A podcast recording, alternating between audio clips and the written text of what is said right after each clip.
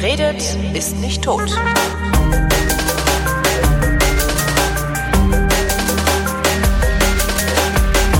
Willkommen zum Geschichtsunterricht in der Koproduktion von Vrindt und Deutschlandfunk Nova und vom Deutschlandfunk aus Köln hier hingesetzt.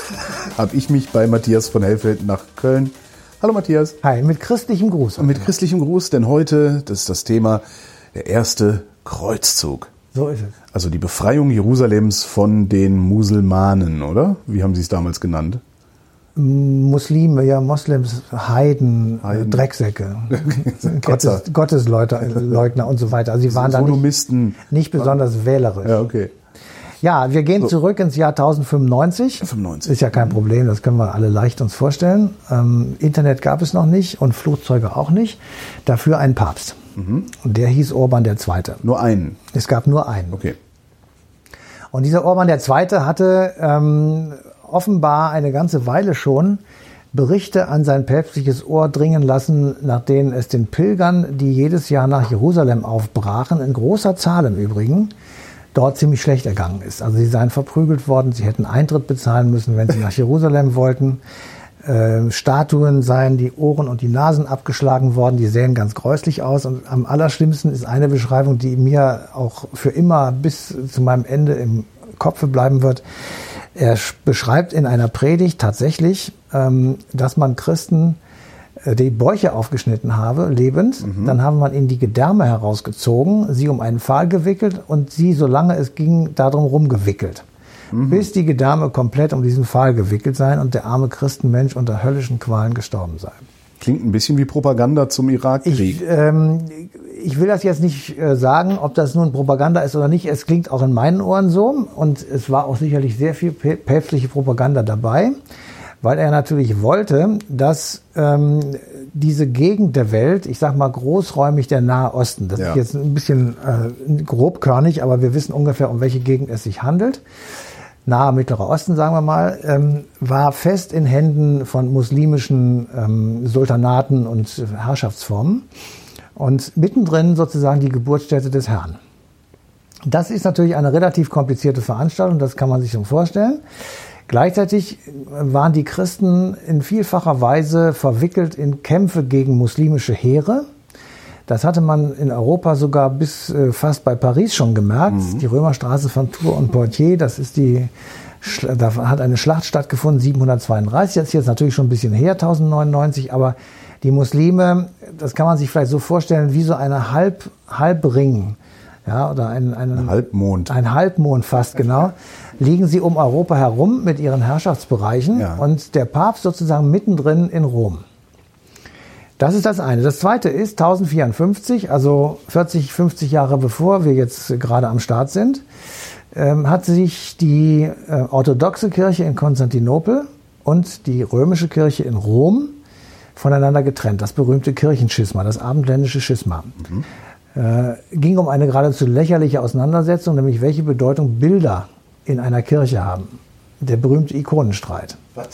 Ja, ja, das ist, äh, das ist natürlich von wichtiger Bedeutung für denjenigen, der daran glaubt und der eben ein, eine ganze Liturgie daran aufhängt und eine entsprechende Organisation der Kirche. Ja. So, und darüber haben die zwei sich derartig in die Wolle gekriegt, also die beiden Päpste, sage ich mal, also der Patriarch von Konstantinopel und der Papst in Rom, dass sie sich 1054 auf, der, auf dem Altar der Hagia Sophia tatsächlich in Istanbul gegenseitig Exkommunikationsbullen auf den Tisch knallten und sagten, du bist jetzt raus. Ja. So, und seitdem gibt es zwei Kirchen. Die eine orthodoxe, christliche Kirche, ja, das muss man wirklich sich immer klar vor Augen halten. Das ist eine christliche Kirche, die dort entsteht. Und das andere eben die alte römische, heute katholische Kirche, die mit dem Mittelpunkt eben Rom ist. So. Ich gehe jetzt mal, ich würde jetzt mal annehmen, die Orthodoxen haben keine Bilder in der Kirche. Doch. Die Ikonen. Ja, aber wir haben doch auch Bilder in der Kirche. Ja, aber andere. Also es Ich geht will nicht darum, ob man überhaupt Nein, Bilder nein, nein, ich bin ja, ich, bin- dazu bin ich auch theologisch nicht, nicht Okay, sattelfest genug. Das, Okay. das, also so weit will ich jetzt nicht gehen. Also die Art der Bilder. Ja, und es geht auch sicherlich um bestimmte, ähm, wie weit du sozusagen zurückgehst auf, das, auf die Originalschrift und wie weit du eben äh, dich ähm, öffnest und modernisierst. Also so, da, da gab es schon viele Diskussionen, aber einer der Punkte war eben dieser Streit um die Ikonen. So, und, aber beide haben ihren Ursprung in Jerusalem, also in Jesus von Nazareth. Das muss man wirklich ganz, das ist ganz wichtig, sonst versteht man überhaupt nichts. So, und Wobei ich ja bei den Orthodoxen immer, wenn man mal was von denen sieht oder hört, ich finde, das, das befremdet mich ja immer sehr. Naja, ist eine Art, andere Show. Ihre, ja, ist eine andere Show. Aber ich finde, die ist so die befremdlichste Show von einer Buchreligion, die ich mir so vorstellen kann, sagen wir so. Okay, jedenfalls, die glauben beide an äh, Jesus von Nazareth und den lieben Gott Mhm. und ähm, akzeptieren auch, wenn ich das richtig verstanden habe, die Trinität, also die Einheit von, äh, Dreieinheit von Gott, dem Vater, dem Sohn und dem Heiligen Geist. Was ich auch sehr ganz, faszinierend ganz finde, das zu Punkt. akzeptieren. Dazu muss man es erstmal verstehen. Und das Ja, gelingt mir das- nicht. das ist dir das gelungen? Nein, ich, ich habe mich auch nicht bemüht, ehrlich gesagt. Das, ähm, ich weiß aber, dass das ein wichtiger Punkt Ja, war, der ja. die Christen über viele Jahrhunderte beschäftigt Ja. hat und der, der eben jetzt geklärt ist, jedenfalls für die westliche, also die römisch-katholische Kirche. Im Übrigen auch für die evangelische. So, und ähm, also die beiden christlichen Oberhäupter dieser Welt schreiben sich gegenseitig dicke Briefe, obwohl sie sich äh, exkommuniziert haben. Und der orthodoxe äh, weinerlich sagt also, Leute, ähm, es wird hier allmählich dünne für mich. Also ich habe hier diese Muslime am Haken, an der Hacke, die rundherum alles schon eingenommen haben, nur Konstantinopel nicht. Da ist tatsächlich eine relativ dicke Stadtmauer gewesen, von ich glaube sieben Meter Breite oder sowas, also eigentlich nicht einzunehmen. Ähm, also insofern konnte er sich immer noch wehren, aber er sah seine Tage gezählt und hat also die christlichen Ritter Europas aufgerufen, diesem Spuk ein Ende zu bereiten und damit anzufangen in Jerusalem. Und ähm, um sozusagen seine Ambitionen zu untermalen, kamen eben diese Berichte noch dazu, die eben aus christlicher Pilgerschaft entstanden sind, die das Ganze so stark emotionalisiert haben. Urban II. also ruft zu einem Kreuzzug auf und ist dann selber bei diesem Kreuzzug der Oberbefehlshaber. Ja, also er, der Papst, ist Aber der er Chef. reitet nicht vorne weg, Nein, ne? nein, er ist er nicht dabei, feige, aber ne? er ist nicht dabei, aber er, er sozusagen gibt das Kreuz, ja, und der, der Ritter nimmt das Kreuz und malt es sich sozusagen auf sein Schild, beziehungsweise näht es sich auf den Umhang und die waren dann tatsächlich eben als Ritter mit dem Kreuz, also Kreuzritter, erkennbar. So, und äh, in, in, dieser, ähm, in diesem Aufzug sozusagen zog also ein gewaltiger Zug ähm, 1097, also zwei Jahre nachdem der Aufruf ähm, geschehen war, oder ein Jahr, 1096, zog der also los, zu Fuß auf dem Rücken der Pferde, in einem langen, üblen Weg nach Jerusalem. Wenn du sagst, ein gewaltiger Zug. 300.000, wird gesagt. Für die damalige Zeit, Irre. das ist die, die Hälfte Irre. Westeuropas oder, Irre. oder wie? Da waren Marketender dabei, da waren Huren klar. dabei und so weiter. Ne? Aber äh, trotzdem, der Zug war gewaltig und an rechts und links des Wegesrandes fanden antisemitische Pogrome statt. Das versteht auch kein Mensch, äh, weil sie waren ja gerade da äh, losgezogen, um die Stadt des Herrn zu befreien und bringen dann auf dem Weg Juden um. Im Übrigen sehr viele in Deutschland, Pogrome, Worms, Köln, Colmar, fallen mir so als drei spontan ein. Ähm, Also ich verstehe diese Pogrome sowieso überhaupt nicht, aber sie haben ja stattgefunden. So, das muss man zur Kenntnis nehmen. Dann ziehen die erstmal nach Konstantinopel. Kommen sie dann irgendwann an. Dann gehen sie zu dem äh, Patriarchen und sagen, Alexos, so hieß der, glaube ich, ähm, du bist jetzt hier sozusagen, Alexios, so, ähm, du bist hier derjenige, der dazu aufgerufen hat, wir sind jetzt hier, wir fahren jetzt dahin. Ähm, wenn wir da was einnehmen, ja, dann hat uns der Papst in Rom gesagt, können wir behalten. Und außerdem haben wir sowieso Vergebung der Sünden im Jenseits für alle Zeiten. Ja, sagt der Patriarch, kein Problem. Und aber- lebenslang steuerfrei. aber, aber das ist mein Lehen. Ja, mein Lehen. Dazu muss man kurz wissen, Lehen ist ein Organisationssystem gewesen, die die damalige mittelalterliche Welt sehr gut zusammengehalten hat für eine gewisse Zeit. Der König, dem gehörte alles. Ja. Alle Länder, alle Höfe, alle Häuser. Und er konnte Teile davon an seine Untergrafen, Herzöge, Fürsten und so weiter zum Lehen vergeben. Als Gegenleistung bekam er Geld bzw. Dienstleistung im Krieg. Den Zehnten so, ne? Also Ja, so, genau. so. Hm. so. So, jetzt hat er auf einmal ein Herz, so riesig Ländereien. Ja. Ja. und das vergab er dann sozusagen an seine Lehnsmänner, Ja. die dann die Ritter waren, die er dem König versprochen hatte. Mhm. Von denen bekam er das Geld, was er auch dem König geben musste. Und dafür kriegten die Land, Schneeballsystem. Schneeballsystem, kriegten die Leute Land, Ja. konnten das bewirtschaften und davon leben. Ja. Mussten eben auch einen Teil wieder abgeben, aber sie, sie konnten von dem, davon leben. Und dieses war ein persönliches Verhältnis zwischen dir und mir. Mhm. Das konnte keiner aufheben. Kein Gericht, kein König, niemand. Es sei denn, du stirbst oder ich sterbe. Also nicht mal der König, also Nein, nein, das war unverbrüchlich auf zwei Leute bezogen. Okay. Diese beiden Leute hatten ein Lehnsverhältnis und das konnte nur aufgelöst werden, Es gab Vertragsbrüche, das gab es. Also, das muss man einschränkend sagen. Aber sie, das hat keiner gemacht oder selten gemacht, weil das war zum eigenen Nachteil. Es war natürlich aufgehoben, wenn du oder ich gestorben sind. Ja. Also äh, gab es dann einen Erben und da musste der Erbe dann zu dir oder zu mir kommen und sagen, ich möchte gerne in diesen Vertrag eintreten. Ja. Und dann wurde gesagt, zur gleichen Kondition oder zu anderen, je nachdem, und dann wurde, da, wurde das sozusagen verlängert. Und das war ein, ein feudales System, klar. Ja. Das war auch sozusagen Grundlage für den späteren Feudalismus, der sich dem anschloss und der also die, die mittelalterliche Welt auch sehr stark geprägt hat. Man kann auch sagen, Vorläufer des Kapitalismus oder der kapitalistischen Strukturen. Ja, ja. Aber zu der Zeit war es ein wirklich äh, funktionierendes Mittel in Zeiten, in denen die Könige keine eigenen Heere hatten, kein stehendes Heer, wo man auch, das war alles überhaupt nicht zu finanzieren. Also insofern war das eine Möglichkeit sozusagen, ähm, sich über Wasser zu halten. So. Das ist wieder der faszinierende, das, ist immer, ist, das haben wir seit, seit, seit Jahren, seit wir diese Sendung machen, der faszinierende Moment, wo ich denke, irre, aus heutiger Perspektive, total irre, dass die beiden, die im Lehnsverhältnis standen, also du gibst mir von deinem Land was ab, was du vom König gekriegt hast, dass die beiden nicht einfach sagen, was will der König eigentlich? Nee, Hau nee. ab. Nee, nee. Das ist, ich finde, das ist immer wieder faszinierend. Weil Daran kann man halt so gut sehen, dass die Menschen vor tausend Jahren ein völlig anderes Bild Absolut. von der Welt hatten und von sich. Das und von, funktionierte gar nicht anders. Unfassbar. Sie waren, wären alleine gewesen. Das, sie hätten wahrscheinlich gar nicht überlebt.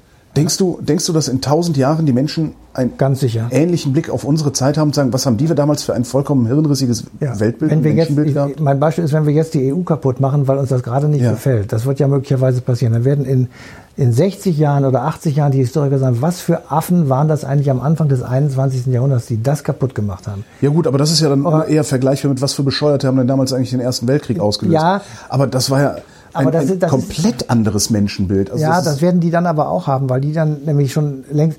Aber das ist, das ist wirklich spekulativ. Ja, ja, aber klar, ich verstehe klar. schon, ja, das ist. es ist ja eine Plaudersendung, kann man ja auch mal dazu sagen. Wir, wir sind ja, Ja, nicht dazu ist- da, hier äh, äh, wissenschaftlich akkurat zu sein, sondern Spaß zu haben. Ja, ja, äh, aber die werden in, in äh, 100 Jahren sowieso anders leben. Dann ist der Klimawandel entweder schon äh, zur Geschichte der Menschheit Durch. geworden oder er ist durch.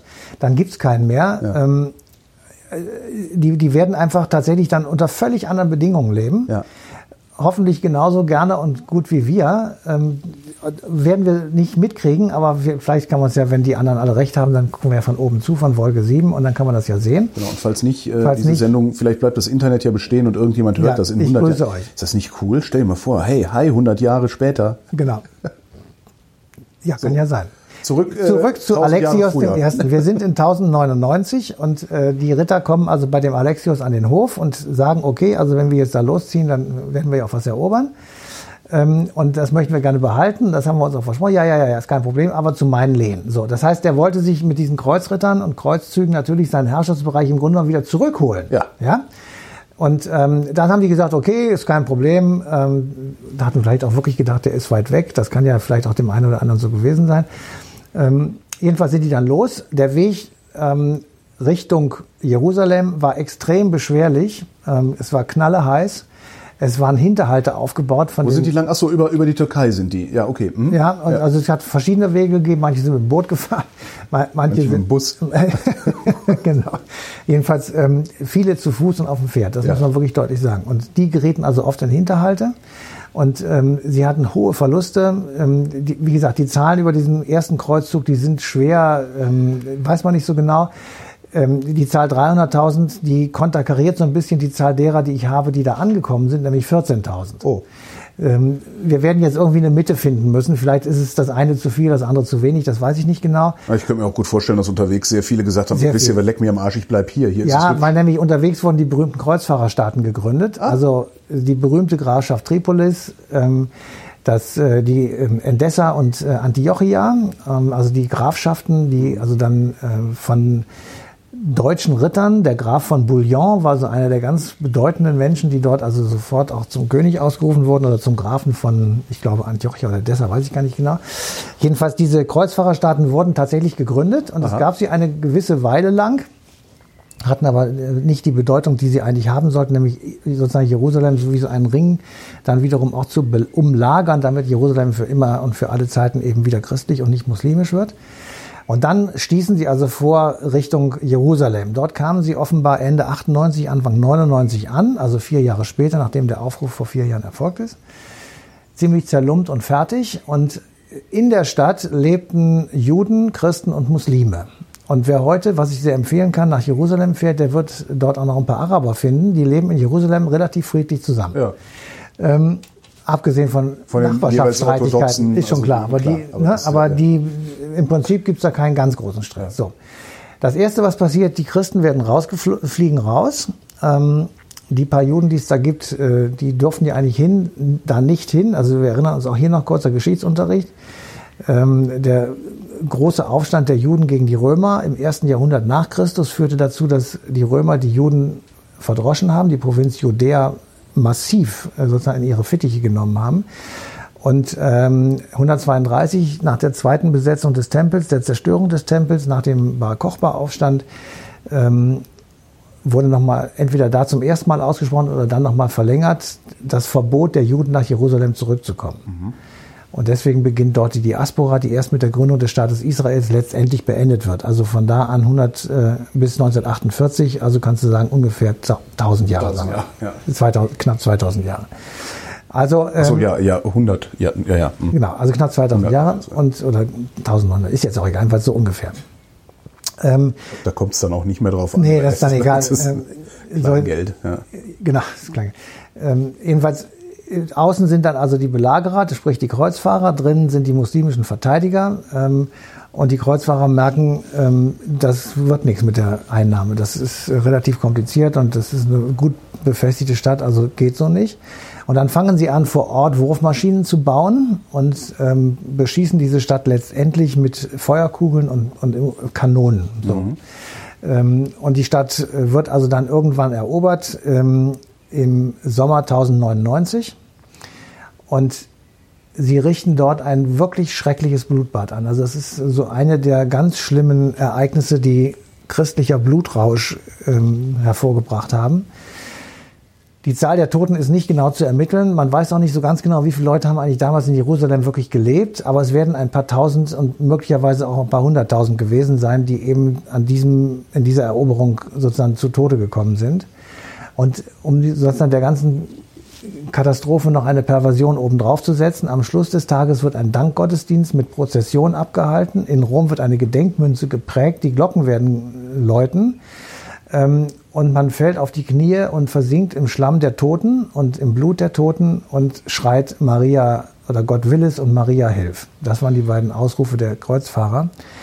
Vor allem Gott will es. Ähm, und damit wir haben uns das mal erklären lassen von einem, der sich so mit äh, völlig irrationalen Handlungen, also wieso können Menschen so außerordentlich ja. exzessiv gewalttätig werden? Das ist ja, das macht ja kein Tier, also schon gar nicht gegen die eigenen Leute oder mit Artgenossen. Ähm, und der hat dann erklärt, das sind einfach äh, Prozesse, die setzen das Gehirn außer Kraft. Es gibt eine Steuerung durch Hormone, es gibt einen Gruppenzwang, es gibt ein äh, eine gemeinsame religiöse, fanatische Überzeugung und ähm, die Vorstellung, man ist vollkommen im, im, Recht und die anderen sind vollkommen im Unrecht und damit werden die jetzt einfach alle mal massakriert. Es wurde vergewaltigt, fröhlich. Ähm, Kinder und Alte wurden umgebracht und ähm, es muss eine ganz, ganz schreckliche Situation gewesen sein, die eben sozusagen sich 1099 dort abgespielt hat. Und alles genützt hat nichts. Ja, also das ist alles fragen, völlig, völlig für die Katz gewesen, weil das Einzige, was passiert ist, man hat vielleicht diese berühmte Büchse der Pandora geöffnet, also das Böse ist in die Welt gekommen. Ähm, ich will jetzt nicht sagen, dass vorher alles toll war, das kann ich auch gar nicht beurteilen, aber ich will auch nicht sagen, dass die Muslime die Guten und die, die Christen die Bösen waren. Das waren sicher auf beiden Seiten Gute und Böse. Aber diese äh, Eroberung der Stadt ist tatsächlich ein, ein Punkt, wo man sagen kann, das muss die Hölle gewesen sein. Und das kann, das ist ein, ein Wendepunkt sozusagen auch in der, in der, finde ich jedenfalls, in der Geschichte des Christentums, weil da ist die massive Gewalt derartig aus der Flasche gekommen, dass man wirklich sagen kann, das ist erschreckend. Also das ist wirklich erschreckend. Spüren wir das heute noch? Ist, äh, ist heute ein, äh, gibt es heute noch einen Konflikt zwischen dem Islam und dem Christentum, der sich darauf zurückführen lässt? Also ähm, wir, das ist natürlich auch ein riesiges Thema. Auf der, äh, klar, äh, die Geschichte des Christentums mit dem Islam ist über viele Jahrhunderte eine Geschichte von Konfrontation gewesen. So, weil Gibt es überhaupt es was anderes als Konfrontation? Gab es Nee, mal ist- Kooperation? Nee, Kooperation gibt's ja auch heute nicht. Also so in dem Sinne, wie, wie du das jetzt wahrscheinlich meinst, gibt es das nicht. Ähm, aber es, Koexistenz wenigstens? ja, es gibt natürlich eine Koexistenz. Ähm, also in Berlin gerade, wo, wo Okay. so kleine Inseln der Koexistenz Ja, gibt es ja. natürlich, aber letzten Endes versuchen Politiker immer eine Koexistenz herzukriegen, aber sie richtig gelebt, glaube ich, ist sie nicht. Es wird sich, es bewegt sich in diese Richtung, glaube ich, aber bis dahin ähm, sind Muslime für uns eher fremd gewesen und eher bedrohlich. Das liegt jetzt daran, dass viele jahrhundertelang Muslime versucht haben, Europa äh, sozusagen in ihren Bann zu kriegen. Ähm, die Türkenkriege in Anführungsstrichen, da war es ein leichtes Geld für zu sammeln, auch in der Bevölkerung. Das Ja. ging ratzfatz, da war die Kriegskasse voll. Ja. äh, Türken Louis, ja, so hieß der Typ. Türken Louis? Türken Louis, der also bei der zweiten Belagerung Wiens die Verfolgung, der Prinz von Baden war das, ähm, die Verfolgung der Türken nochmal aufgenommen, sie dann nochmal geschlagen hat, ähm, der war ein hochgejubelter Mann im Volke. Also Türken Louis, das war ein Ehrenname. Ähm, insofern haben wir den Heute wird es so ein Zuhälter oder irgendwie Ja. so, oder so eine neben, der würde neben Inkasso Heinz hier Ja, genau, auftauchen. sowas, genau. Ja, also ähm, ähm, wir haben es nicht probiert, diese Religion in eine Koexistenz zu kriegen. Ich glaube, dass das auch schwierig ist, weil beide von sich behaupten, sie seien die einzige Das und der Islam diesen, diesen Trick verwendet hat, sozusagen sich auf Abraham zu berufen und damit sozusagen vor den anderen zu sein. Das ist natürlich äh, eine, eine fieser, ein fieser Trick. Ähm, vielleicht können wir es einfach so halten, alle miteinander, dass eben Religion eine schöne Idee ist, aber nicht dafür taugt, Gesellschaften sozusagen Wie ein Penis. zu prägen. Ist wie ein Penis. Den hat man, da freut man sich dran, da spielt man mit rum, aber man packt ihn nicht in der Öffentlichkeit aus. Ja, auch das, ähm, aber Was, was ich aber nicht verstehe, wahrscheinlich muss, muss das ein Militärhistoriker beantworten, wenn es überhaupt beantworten kann. Da ist jetzt über zwei Jahre so ein Tross von, ich sag mal, zigtausenden von Leuten aus Mitteleuropa, aus Westeuropa unterwegs über Konstantinopel hinten in den Ja. Nahen Osten runter, um Jerusalem zu befreien, wie sie es genannt haben. Das kriegt der Muselmann doch mit. Ja, deswegen- Warum reitet der denen nicht entgegen und mischt die einfach auf? Also die, die, die, Ja, die die haben- es doch eigentlich gar nicht bis Jerusalem schaffen können. naja, also das war ein gewaltiges Heer, am Anfang jedenfalls, und sie haben sich halt für die Methode Partisanenkampf entschieden. Ja. Und das haben sie ja gemacht. Achso, das waren haben sie gemacht. Ja, ja, Sie halt die ganze. Zeit Scharmützel. Es war so immer so, das war wie Napoleon gegen Russen 1815, 14, 15. Der berühmte Zug nach Russland. Mhm. Ähm, da gab es immer so kleinere Prügeleien, da war mal hier was und mal da was und irgendwann zermürbt das die Ja. Leute, ja. Und das, das schont auch die eigenen Kapazitäten, weil die hatten möglicherweise im Kopf, dass man so eine Entscheidungsschlacht in Jerusalem hat, was dann ja auch wirklich der Fall war. Ähm, man hat vielleicht nicht damit gerechnet, dass die tatsächlich vier Jahre durchhalten. Man hat nicht damit gerechnet, dass die alleine der Ernährung wegen das hinkriegen. Also da gibt es viele Gründe, warum das eben so gelaufen ist. Ähm, die Muslime hatten auch noch anderes zu tun. Es war ein wirklich großes Reich. Also das ist jetzt, die, die Angst vor den Muslimen war jetzt nicht völlig aus der Luft gegriffen. Also wenn die aggressiv wurden oder werden die würden, Expansion wollten, dann haben die expandiert. Ne? ja, na ja, das kann man so auch nicht sagen. Also sie ist, die Expansion ist tatsächlich militärisch gestoppt worden. Also 1700, äh, 717, nicht 1700, 717 vor Konstantinopel. Da haben sie versucht, die Stadt zum ersten Mal einzunehmen und sind wirklich geschlagen worden und äh, mussten sich dann zurückziehen. Äh, die Schlacht von Tours und Poitiers war das gleiche in Europa. Und wenn du das jetzt bildlich vorstellst, dann hast du den Bosporus auf der einen Seite, dann hast du Kleinasien, dann hast du Griechenland, dann hast du Italien, dann hast du Europa und dann hast du Gibraltar. Ja. So ungefähr jetzt, ja. So, also bis Konstantinopel waren sie und eben über Gibraltar hinaus in der Mitte Frankreichs ungefähr. Tours und Poitiers war eine alte Römerstraße, die ähm, im Nordwesten Frankreichs sich befindet. So, das heißt, der Weg nach Rom war so weit nicht. Ja. So, die Frage ist, ob die das überhaupt wollten. Stimmt, Ja. das ist eigentlich die Frage. Die ja. Frage, und die wird eher mit Nein beantwortet, weil ähm, denen war das hier jetzt ganz profan zu kalt. Ja, kann ich verstehen, ist mir auch. Das, das war für die nicht lohnenswert. Das war, äh, die hatten andere Bedürfnisse für Nahrungsmittel, für Tiere. Also sie, sie, das war nichts hier für sie. ja, klar, also so in dem ja, Sinne. Das war ja auch extrem dicht bewaldet hier. Ja, Äh, es war dunkel und kalt. Ja, es war arschkalt. So.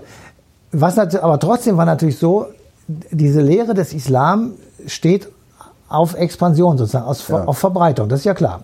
So, also gab es bestimmt auch welche in, in diesen islamischen Führungsschichten, die eben sagten, ja, wir müssen aber jetzt gucken, dass wir diesen Papst da ablösen. Ja, weil wenn der weg ist, dann ist das Christentum auch weg und dann sind wir da überall. So, die, den wird es auch gegeben haben, den Teil. Aber äh, ob die das wirklich, ich sag mal, im Tau Jahr 1000 nach Christus tatsächlich durchgesetzt hätten, ob sie dazu wirklich in der Lage gewesen wären, ist sehr die Frage. Auch die mussten ja dann sofort Strukturen aufbauen. Ja? Ähm, überleg mal, wie lange die Muslime in Spanien geherrscht haben. Ja, von 700 ungefähr sind sie rübergekommen. Da war diese berühmte Geschichte mit, was ist ein guter Motivationskünstler? Kennst du die Geschichte? Nee.